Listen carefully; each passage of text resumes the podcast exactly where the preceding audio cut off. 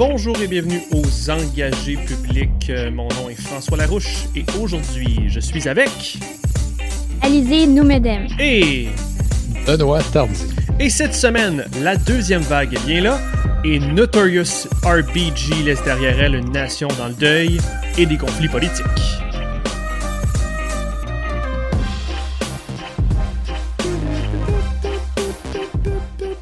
Bonjour messieurs dames, Salut. Salut. comment ça va? Normal. Confiné. Confi- C'est ça. Reconfiné. Comme tout le monde. Orange. Je sors plus de chez moi. C'est fini. C'est fini. Fait que vous avez le temps pour magasiner maintenant, puis aller en ligne. Parce que, oh my god, c'est c'est le moment où j'en parle exclusivement dans le balado, un peu undercover comme ça, pas sur les médias sociaux, mais notre boutique est en ligne! Piu piu piu! Ouais! Wow. Vous pouvez visiter le engagépublic.redbubble.com, donc engagé public avec des S, Redbubble, Red et Bubble tout ensemble.com. Vous allez trouver là-dessus des t-shirts, euh, plein de choix de couleurs, des posters, des tasses et euh, on vous invite à afficher l'activiste en vous. Donc, allez visiter engagépublic.redbubble.com. Euh, Il y a des affaires au logo des engagés publics. On est conscient que c'est pas tout le monde qui veut s'afficher pour un logo. Nos plus grands fans pourront le faire, mais on les remercie. Mais aussi du stock plus pour afficher certaines valeurs. Euh, on a mis le t-shirt à Denis, le monde normal, parce qu'il veut dé- défendre le monde normal de Schlaga puis de Limoilou. Euh, fait que, il, a- il pourra avoir son t-shirt du monde normal. On, on est bien content de ça. Fait qu'Élisée, tu me diras qu'est-ce que tu veux comme t-shirt, puis si c'est pas sur le fédéralisme, on va te l'ajouter. C'est bon. Une Sinon, le mauve, euh, ça me va bien au teint. Bon. Fait que vous avez comme 17 choix de couleurs. euh, fait que on peut modifier les, les logos comme on veut. Aussi, euh, avant qu'on parte ça, je vous invite toujours à vous abonner à notre infolettre. Euh, vous allez pouvoir recevoir les résumés d'actualité qu'on utilise comme note d'épisode. Et on part la machine bientôt. On attend un, petit, euh, un petit euh, nombre critique d'abonnés avant de partir ça, probablement dans les prochaines semaines. Messieurs, dames, allons-y. Je pense qu'on a des sujets quand même le fun. Puis j'ai regardé les notes avant l'épisode. Je, je triche et je défais la magie du cinéma. Là, mais on s'entend plutôt bien dans ce que je vois sur les notes. Fait que j'ai hâte de voir quand même. Allons-y. Euh, À Québec, il y a euh, la forte croissance des cas. Au début, il y a à peine 2-3 semaines, on était à 200 cas par jour. Puis là, oups, la semaine passée, ça a commencé à augmenter. 400, puis aujourd'hui, hier, on est dans les 600, 650 cas par jour.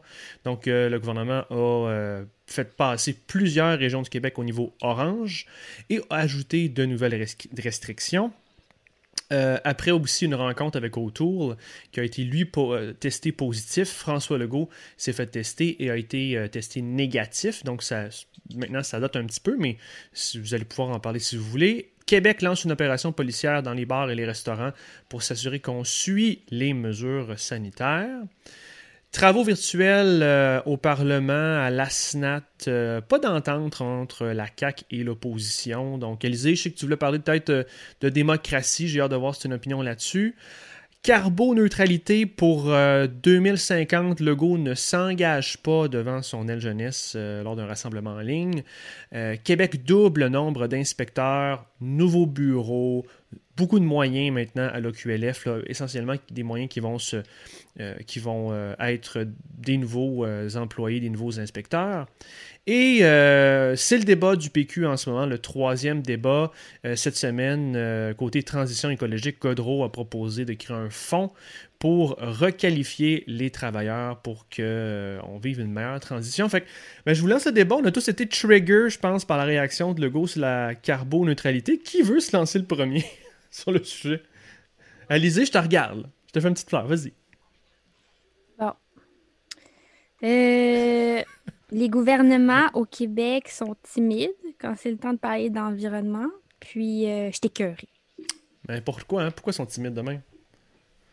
Mais je sais pas. Je sais pas parce que justement, tous les indicateurs euh, tournent vers le fait qu'il faut qu'on prenne des actions rapidement, puis que plus on va tarder, plus ça va coûter cher aux contribuables. Étant donné que le contribuable n'aime pas payer des impôts, moi, j'aurais pour réflexe de justement faire des choses. Donc, euh, c'est ça. Parce que Puis, généralement, c'est le- euh, l'argument qu'on donne. C'est que là, il faut prioriser l'économie, surtout maintenant. Ben oui, c'est ça. Puis, euh, tu sais, euh, en fait, même à ça, c'est euh, j'ai regardé le dernier budget du gouvernement, justement, où le ministère de l'Environnement, il y a eu une hausse de, je pense, presque 40% du budget. Mais tu sais, quand on regarde où est-ce que ça va aller, on se rend compte que le focus du gouvernement, c'est l'électrification des voitures individuelles, Mhm. le développement des transports en commun, puis, tu sais, à la rigueur, euh, donner du financement aux entreprises pour l'innovation, mais ça, on s'entend, tu sais, il y a, il y a- il y a plusieurs euh, chercheurs qui s'entendent là-dessus que qu'est-ce qui se passe, c'est que quand tu finances les entreprises pour soi-disant faire des innovations environnementales, bien que tu n'en as pas forcément pour ton argent parce que l'argument des industries, c'est que si on pollue autant, c'est parce qu'on n'a pas la technologie pour le faire, mais c'est plus l'essence même de l'activité qui est le problème parce que c'est elle qui est polluante, On veut pas indépendamment de changer toutes les... son modus operandi ça. ou revoir son modèle d'affaires. Ben, revoir son modèle d'affaires, c'est parce qu'il y a des compagnies qui polluent tellement au Québec. Ben non, ben oui, puis non, parce que c'est des compagnies qui polluent tellement au Québec qu'elles sont peut-être plus légitimes avec ce qu'on sait aujourd'hui, Mhm. puis devant l'urgence qu'on a. Mais même à ça, même à ça, tu sais, pourquoi c'est important de parler des industries? Parce que le transport individuel, ça représente à peu près, selon les estimations, tu sais, on va dire autour de 40% des émissions de GES. Donc, même si on électrifie les transports, il va quand même falloir aller chercher un bon faire autour ailleurs, de- ouais. Mais c'est ça. Puis justement, comme je disais, on a des très, très gros émetteurs au Québec. Donc, euh, je veux bien que euh, le budget il augmente.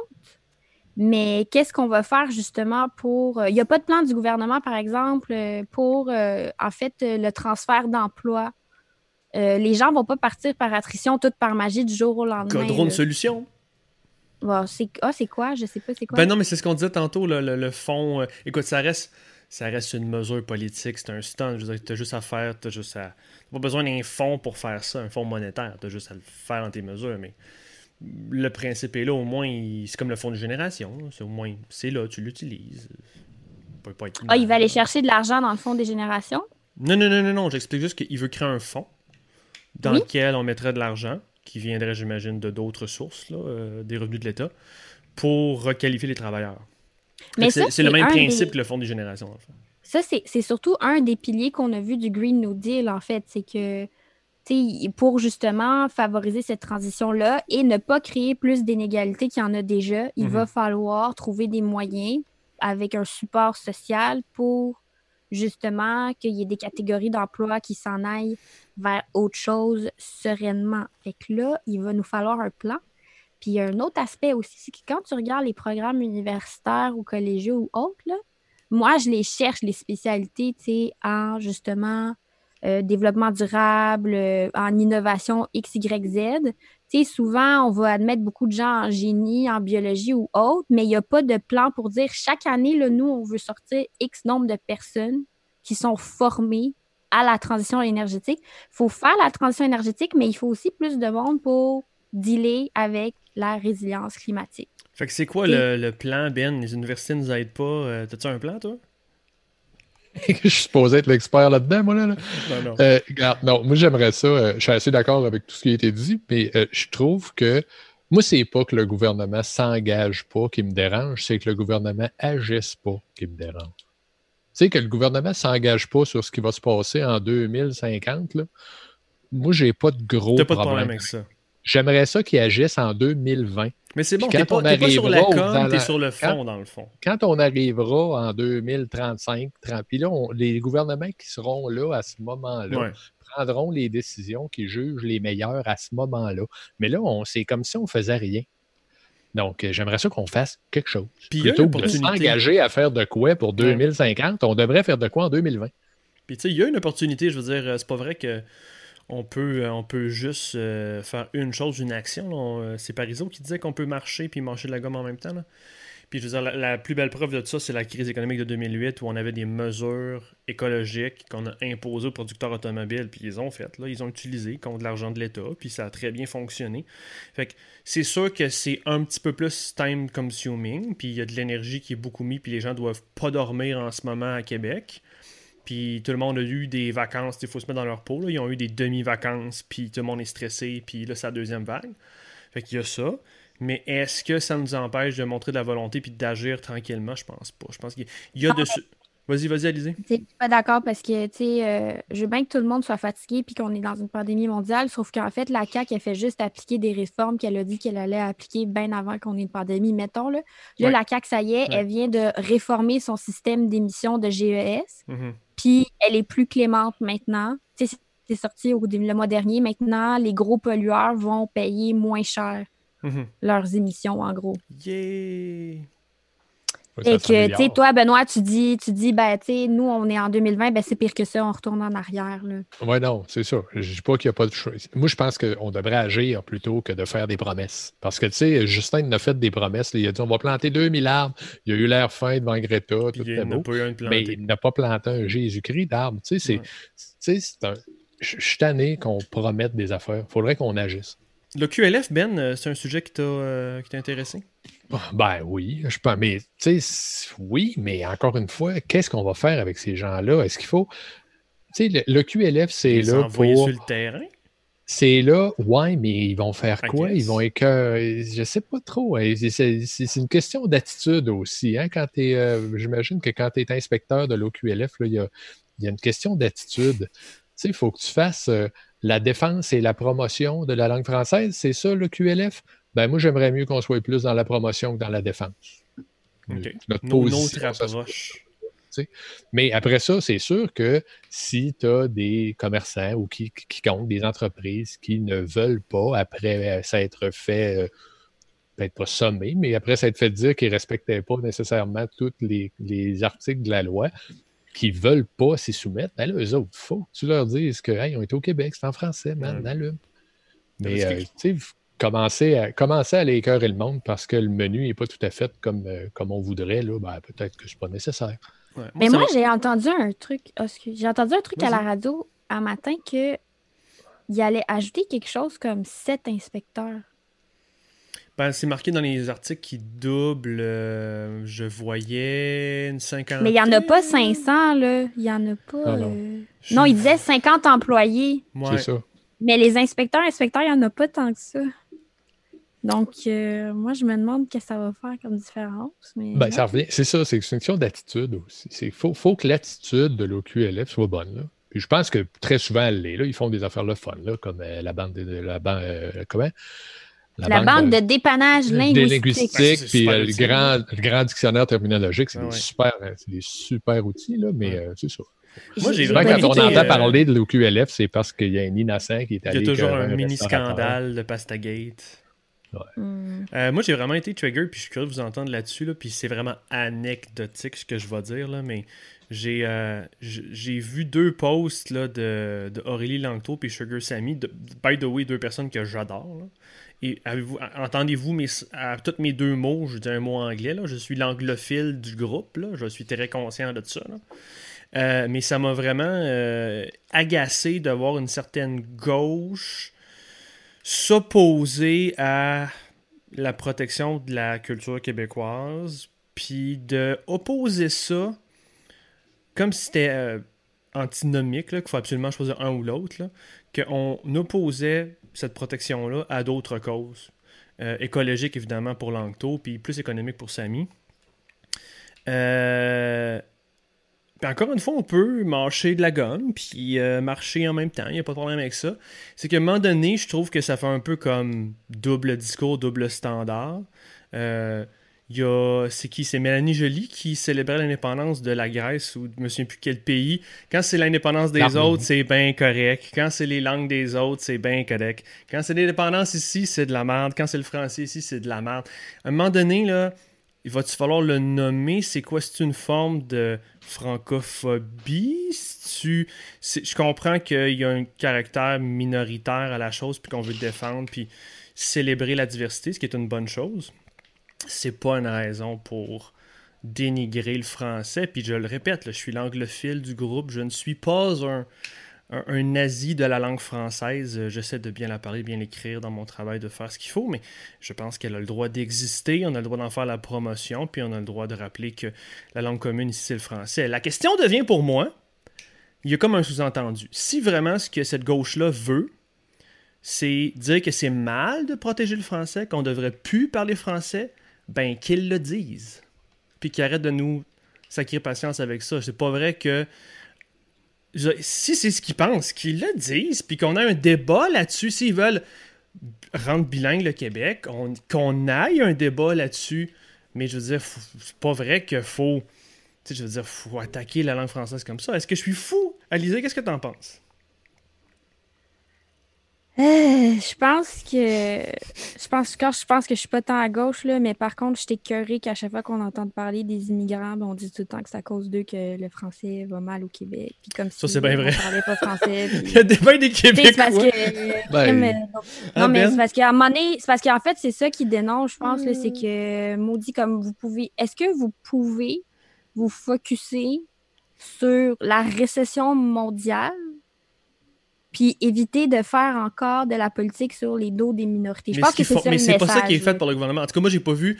Là, ce que tu es en train de dire, c'est que la CAQ, en augmentant le, les budgets de QLF, fait de la politique sur le dos des immigrants. Je suis pas en train de dire ça.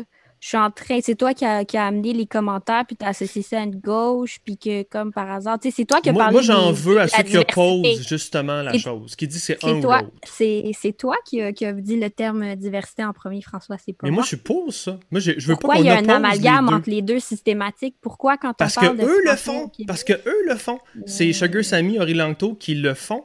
Moi je, je, je- moi, je veux une combinaison, une addition, pas une division. Faut pas faire le choix entre les deux.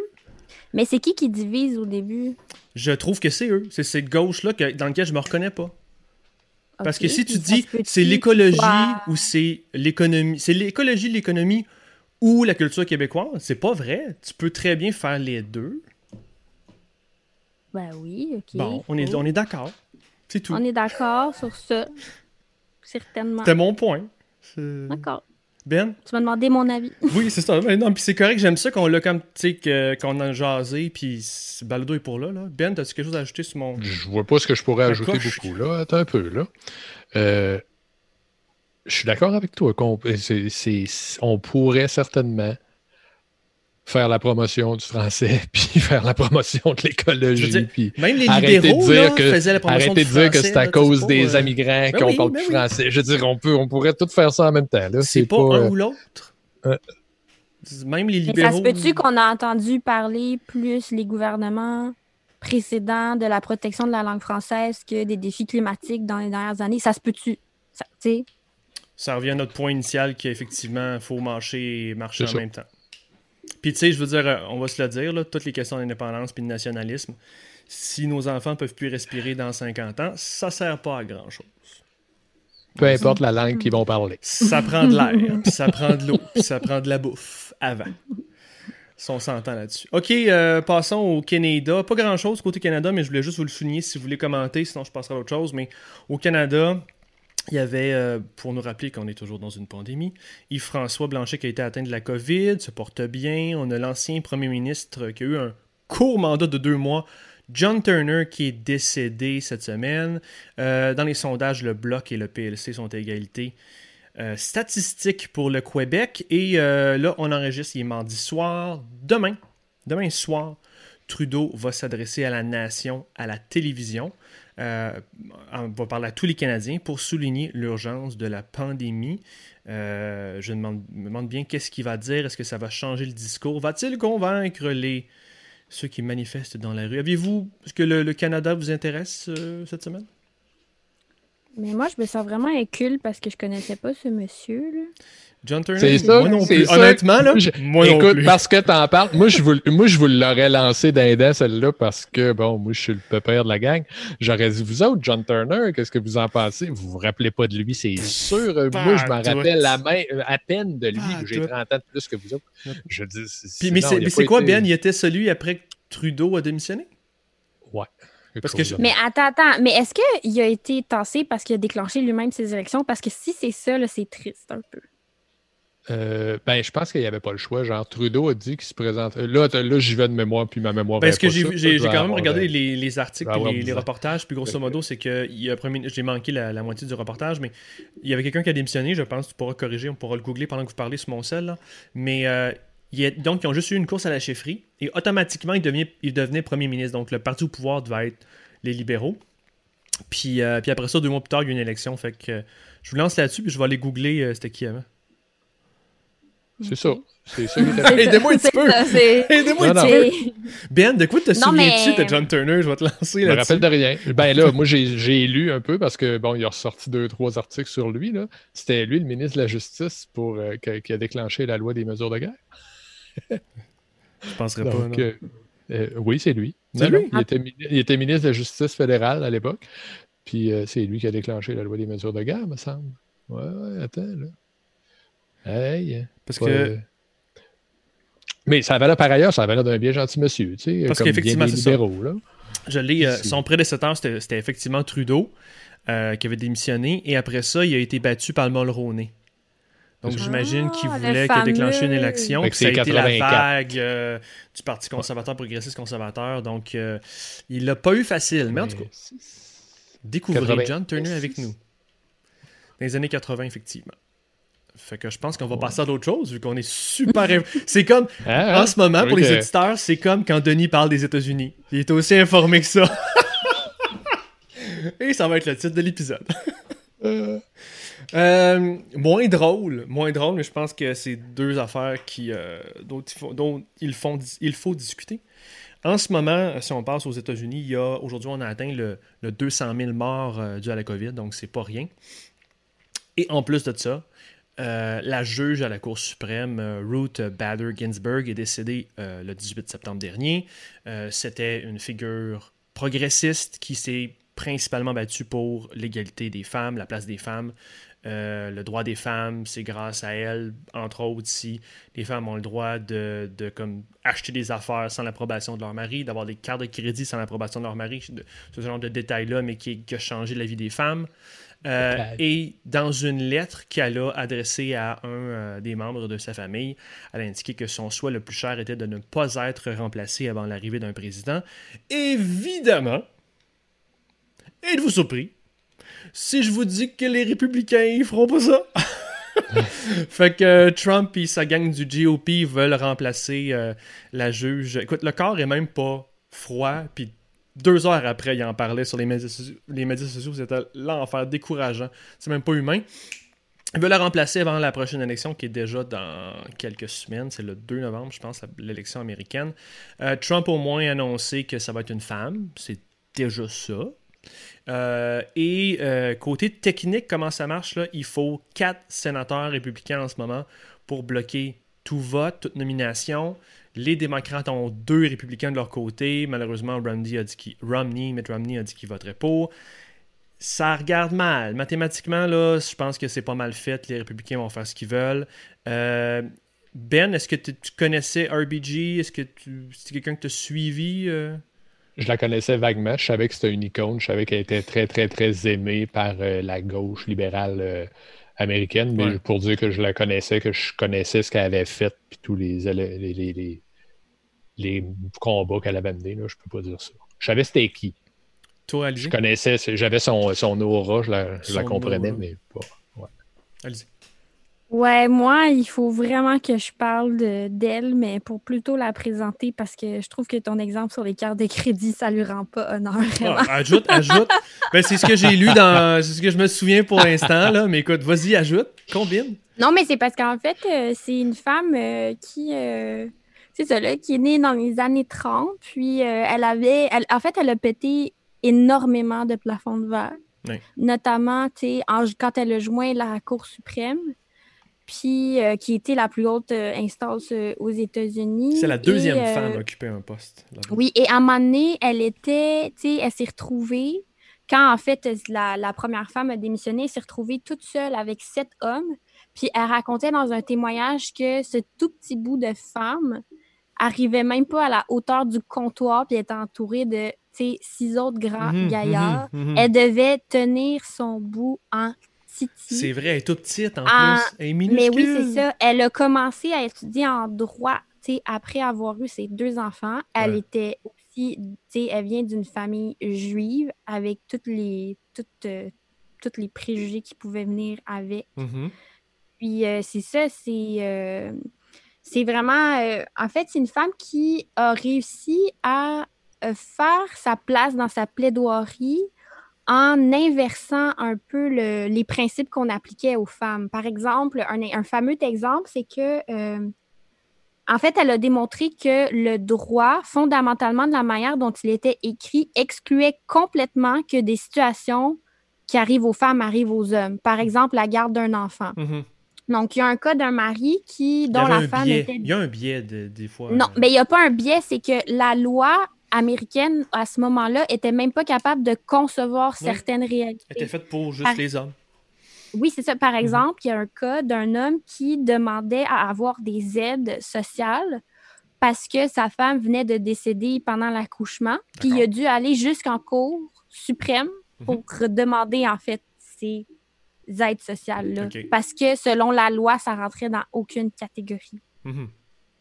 Donc, c'est ça. Donc, il y a toutes sortes de cas comme ça qui l'ont rendu célèbre. Puis euh, voilà, c'est. Mais on en avait parlé dans un autre podcast, justement, tu sais. Euh, avec François, je me souviens qu'on espérait qu'elle allait tenir jusqu'à l'élection, mais qu'on savait qu'elle était super malade. Puis euh, je trouve ça tragique aussi. Là. Puis toi, t'expliquer aux éditeurs que pourquoi c'est important. Il y a deux affaires pourquoi c'est important. Un, parce que contrairement au Canada, puis je veux dire, peut-être qu'Alizé, tu les connais bien, puis les geeks politiques les connaissent bien, les juges à la Cour suprême ici sont pas super connus. Alors qu'aux States, avec la séparation des pouvoirs, avec le fait que de la façon que le système est fait, il y a vraiment des décisions importantes sur la vie des gens qui se rendent jusqu'à la Cour suprême, ça a immensément d'impact, pensons seulement aux luttes euh, avec la ségrégation, le droit des femmes, tout ce que vient de dire Alizé, puis en plus, là-dessus, une espèce de forme de personnalisation, polytainment des juges. Ils sont connus, ils sont importants. Mais, fait que. Fait j'oublie mon point, parce que je m'en allais avec ça. Aidez-moi. Ben, tu disais que euh, en fait, il fallait comprendre à quel point ça pouvait changer le cours de l'histoire du monde. de l'univers. Parce que le, donc, il y, a, premier, premier pan de mur, il y a ça, mais le second pan de mur, c'est parce que là, en ce moment, l'ensemble de la Cour suprême est comme elle ligne un petit peu conservative en ce moment. Elle est supposée être majoritairement conservative, mais des fois, il y a des juges qui nous surprennent, sont plutôt modérés sur des enjeux. Puis moins mais les trois dernières décisions de la Cour suprême qui étaient à l'encontre, justement, de l'idéologie typiquement conservative, ben, conservatrice. Alors qu'ils sont en majorité. Euh, mais là, s'ils mettent encore une créationniste qui vise que Trump est en train de regarder, une personne qui semble mélanger création, loi de Dieu et loi de des hommes, the rule of law, là, ils vont vraiment avoir, on va avoir une Cour suprême qui va être très conservatrice pendant pour les 150 prochaines décennies ou deux. Et là, et c'est là que ça vient pas drôle. C'est cute de dire ça. Qu'est-ce que ça fait dans ma vie? Hein? Moi, vous parlez d'affaires politiques, François, je comprends rien. Là, c'est là qu'il va y avoir tout le plan conservateur qui va se... C'est même pas de la conspiration, là. C'est public, ah c'est ouvert. Ça fait 20, 30 ans, 40 ans que les conservateurs dans le monde des avocats se préparent, puis qu'ils attendaient juste ce moment-là, puis qu'ils gardaient leur cas pour après ça attaquer le droit à l'avortement, attaquer les droits des femmes. C'est ouvertement plaidé, parler, cela. Donc, non, non, c'est même, même pas une conspiration, comme tu as dit. C'est Roe versus Wade, là, ils vont virer ça. Ils vont virer ça. Donc, euh, c'est pas fini le bordel au States. C'est pas fini. Même si Biden y gagne. Mais c'est intéressant ça parce que si tu fais des sondages, tu regardes des sondages, tout le monde aux États-Unis est en faveur du droit de choisir. Il n'y a personne qui est pour l'avortement. Tu ne peux, pas, tu peux pas partir et dire moi, je suis pour ça, moi, que les femmes se fassent avorter. C'est pas ça. Ben, ben, il y a tellement de pouvoir. Il y a tellement de pouvoir et d'argent. Ils ont tout gerrymandering les comtés. Les républicains, ils sont proches de l'argent. Ils ont gerrymandering les comtés. Ils gardent le contrôle sur le collège électoral. Le monde laisse faire ça. Ben, c'est ce que tu as. Mais ça va être, c'est ça, c'est que là, ça va être une décision qui va être antidémocratique parce que la majorité de la population américaine est en faveur du droit des femmes de choisir de ce qu'ils vont faire avec leur corps. C'est complètement capoté. T'avais-tu d'autres choses à liser sur euh, ce sujet-là? Avais-tu d'autres commentaires sur elle, sur ce qu'on vient de dire? Est-ce que tu sais, penses euh. qu'on est trop pessimiste sur l'avenir des States? Penses que ça va aller? Oh non, ça va pas aller, ça va être vraiment problématique. Ça parlait de 150 Au titre d'épisode. ça va pas aller. Ouais, mais c'est ça, mais c'est même pas une question de démocratique ou pas, c'est qu'on est en train de débattre plus si le droit à l'avortement, c'est un droit qui est, co- qui est garanti par euh, la Constitution américaine. c'est fou qu'on doit en débattre, là, mais en tout cas, bref. Et on va revenir là-dedans. Donc, euh, mais c'est ça. Donc, mais ce qui est intéressant là-dedans aussi, c'est ça, c'est que, en fait, euh, nommer les juges à la Cour suprême, c'est une prérogative des, du président des États-Unis. Mhm. Puis, en gros, il fait ce qu'il veut, là, s'il a envie d'en nommer une. Ben, ou c'est pas. le, le, le Congrès. euh, Mais le Congrès approuve. Sénat. Le Sénat approuve. Sénat. le Sénat approuve. Mais, mais, mais. Majorité de 60%. En 2000, c'était en 2016, euh, Obama, justement, a. Été je l'ai. Regarde, check mes notes juste en haut, je l'ai. là. Dans le fond, en février 2016, ils avaient En 10 mois avant l'élection, puis ils avaient une- Oui. la même position et tous les républicains étaient contre. Et là, on était. Là, ça a fait. Ouais, ça a fait tout un chiard Ouais. parce que eux, euh, républicains à la Chambre, Mitch McConnell a dit c'est absolument épouvantable qu'une année euh, avant les élections, Ouais. vous nommez un jour à la Cour suprême, c'est pas juste, etc., etc. Puis là, t'as le même monsieur qui dit, comme par hasard, euh, ah non, non, il faut la remplacer tout de suite. Puis son argument, c'est un peu, c'est une technicalité, là, mais, euh, ah, je me sais plus c'est quoi. Il dit en gros que euh, il y a le droit de. Ben, allez, moi, ce que j'ai- moi, ce que j'ai vu, c'est que si le Sénat et la Maison-Blanche sont occupés par le même parti, ils ont le droit de Ah, nommer, le- ils ont le droit de nommer C'est les ça, juges son excuse? qu'ils veulent. Oui, c'est ça son dit. excuse. C'est que dans le fond, ils sont majoritaires au Sénat, donc ils devraient avoir le droit Oublie de ça. faire ça. Fait que, c'est ça. Donc, euh, voilà. Et puis aussi, la- qu'est-ce qui est vraiment, qu'est-ce qui est vraiment intéressant, c'est que la Chambre, là, euh, ben, le Sénat en ce moment, là, il est, il est borderline. là. Vraiment, là, c'est une histoire de d'une poignée de sénateurs qui pourraient Oui. faire ça dont des femmes. flipper de l'autre côté, oui. Mais en fait, ce qui est vraiment intéressant, c'est que euh, il y a parmi ces, je pense qu'il y en a cinq ou six sénateurs qui pourraient faire pencher la balance de l'autre- de l'autre côté. T'en as qui se sont prononcés en 2016 pour dire vous pouvez noter mes mots puis me les Oui. mettre d'en face. Ben oui. Mais moi, je n'accepterai jamais qu'on nomme quelqu'un de cette manière-là. Puis là, Lindsey il- là, on est en train de voir. Ouais, il y a lui. Et le Lincoln Puis lui- Project s'est fait un plaisir de le euh, faire d'ailleurs. Avec des Ted pubs. Cruz, ont 5-6. C'est- Ah ouais. Mais Alizé, c'est euh, cute parce que ouais. on dirait que tu sous-entends que la politique, ça marche avec des principes. Puis je vais, je vais citer, euh, je vais citer The Atlantic, puis après ça, on va finir peut-être sur une note plus positive, mais là, en ce moment, ce combat-là, là, là, là, il sera pas décidé par des principes. Il va être décidé par de la game crasse de jeu de coulisses. Puis c'est pour ça, justement, qu'il faut... C'est pour ça, justement, qu'il faut s'impliquer en politique. Parce que quand les gens vont pas voter, OK, quand les jeunes millennials vont pas voter, puis les xennials vont pas voter, c'est des affaires de même qui arrivent. Puis ça, là, on écoute ça, c'est aux États-Unis, c'est tout cute, mais ça pourrait vous arriver ici au Québec, ça pourrait vous arriver au Canada, ça. Peut-être pas ce genre d'attaque-là, mais quelque chose de similaire. Si vous vous impliquez pas, vous suivez pas l'actualité, puis que vous allez pas voter, mais on laisse passer les gens qui ont du pouvoir puis de l'argent, ils font ce qu'ils veulent. Je te laisse y aller. Merci. Non, mais c'est ça, c'est que si vous occupez pas de vos affaires, il y a quelqu'un qui va venir s'en occuper à votre place. C'est ça l'idée. Ben C'est ça ben l'idée, c'est Ben exactement voilà. ça. Donc, euh, non, mais c'est ça une critique qu'on fait, euh, tu sais, que, que des commentateurs aux États-Unis font, c'est que, et en fait, c'est qu'on est en train d'instrumentaliser une institution aussi sacrée, justement, que les parlements aux États-Unis et la Cour suprême à des fins purement politiques, puis que ça perd de son prestige, puis c'est vraiment, euh, c'est De ça, sa- c'est une atteinte irréversible. euh, ben, pseudo-neutralité, je sais même pas, c'est juste que en fait, c'est des institutions démocratiques qui sont malades. C'est un pays qui devient malade parce que sa démocratie est, est chan- pas- peut-être pas chancelante, mais elle fonctionne pas très bien. Là. Donc, personne n'est à l'abri. Personne n'est à l'abri. Ben, c'est ça. C'est sûr que ça aide pas à, euh, à rehausser l'image de la démocratie. là. C'est pas, c'est pas un- La démocratie avance pas beaucoup là, dans ce, do- dans ce Non. dossier-là. là. Ben, elle n'est pas acquise, surtout. Hein, Non plus, c'est ça. Mais c'est là qu'on le voit d'ailleurs. C'est- Obama qui disait que c'était à chaque génération de reprendre le flambeau de la démocratie. Ben, qui risque que les autres qui ont raison. Si, Ben là, donc, c'est quand même toujours en danger à chaque élection. C'est un peu stressant, là, mais. Non, mais ça, vous, vous pouvez demander aux Hongrois ce qu'ils en pensent, là, dont le président il a profité de la pandémie pour s'octroyer des nouveaux pouvoirs puis museler les journalistes, par exemple. Personne n'est à l'abri, là, vraiment. euh, Il faut s'en occuper de sa démocratie, puis il faut demander des comptes, parce que sinon, ben, c'est ça, ça. Il y a des gens qui aiment dire que. Oh, excuse. Je vais me faire l'avocat du diable, Alizé. C'est ce que mm. pensent les conspirationnistes en ce moment. Que c'est ce qui arrive ici au Québec aussi. Est-ce que, est que le gouvernement du Québec a trop de pouvoir avec euh, les lois, les lois, je sais pas comment ils appellent, les lois euh, d'urgence sanitaire? Parce que, tu sais, ils vont peut-être rentrer dans ta maison. Ils vont peut-être. François Legault, on est dans ta maison.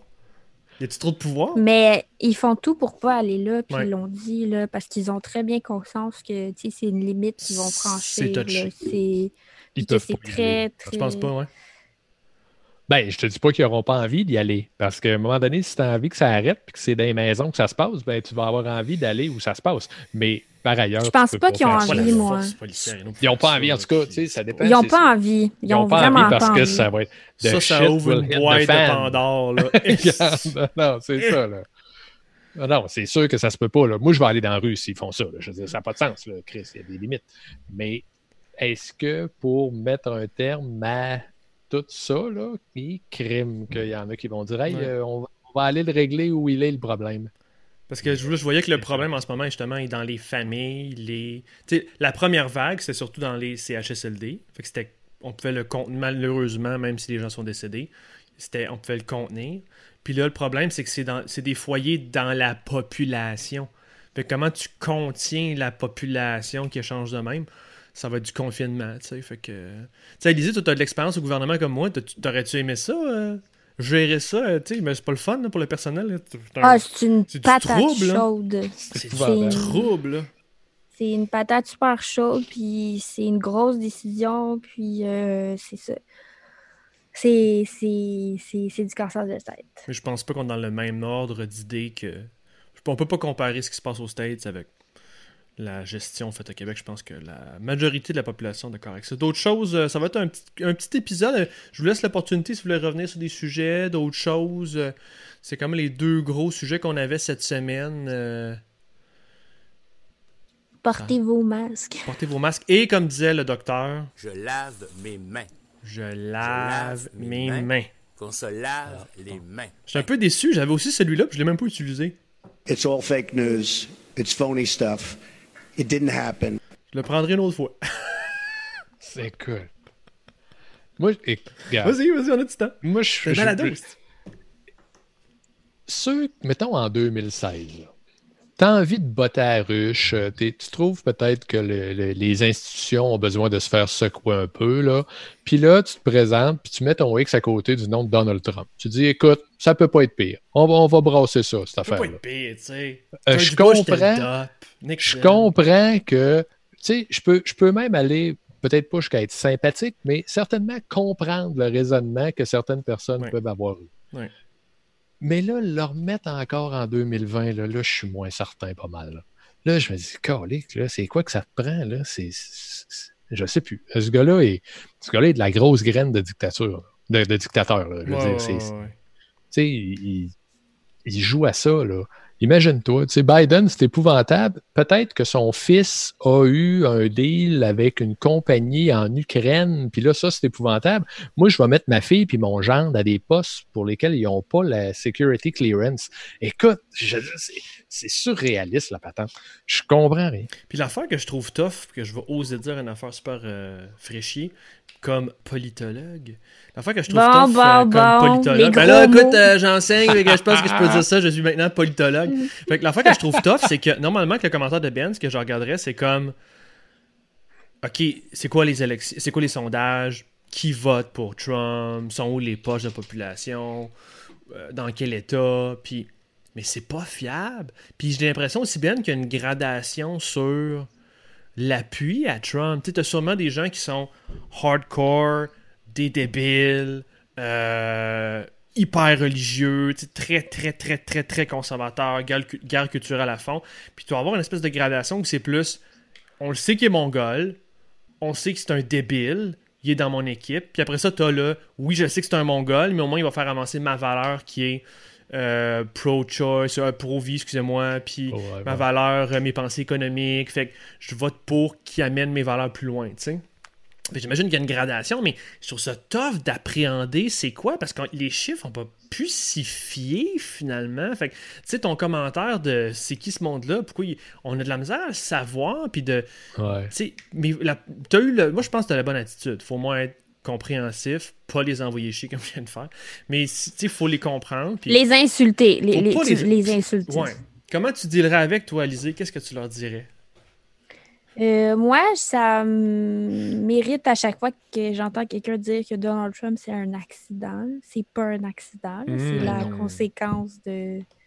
De quoi? De De beaucoup plein de choses. euh, le- L'éventail est assez large. Mais surtout, Hmm. mais surtout, euh, tu sais, c'est la conséquence euh, d'une lutte aux inégalités qui est défaillante.